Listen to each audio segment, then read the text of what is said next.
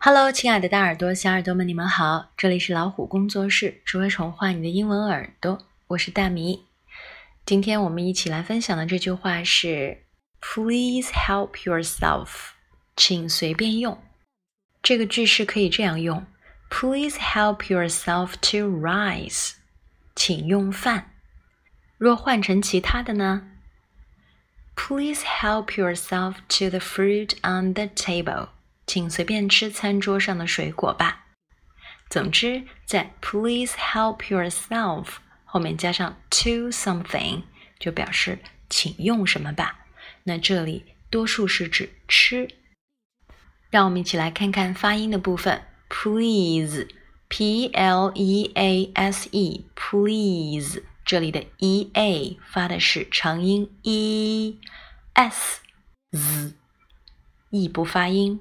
Please，千万不要把它读成 plays，它不是 a，它是 e。Please，记住把唇形压下去。Help 这个词我们经常会用。Can I help you？Can you help me？Help 还可以表示救命的意思。那这里呢是表示自辩。Help 帮助你自己。H E L P。 h e e，口型向两边延伸。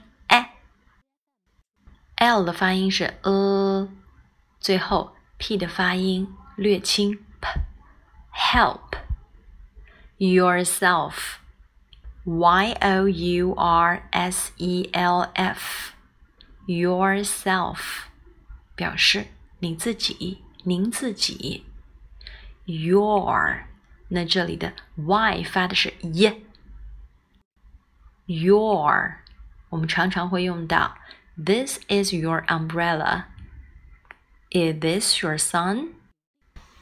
Self, s, e, a, self, self, yourself.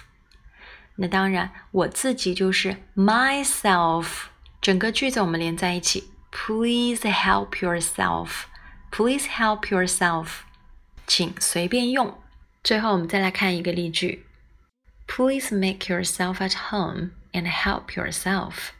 请像在自家一样，不要拘束哦。Please make yourself at home and help yourself. 好，这就是我们今天分享的句子。Please help yourself. 想要接 名词的话，直接在后面加上 to something 就可以了。See you next time.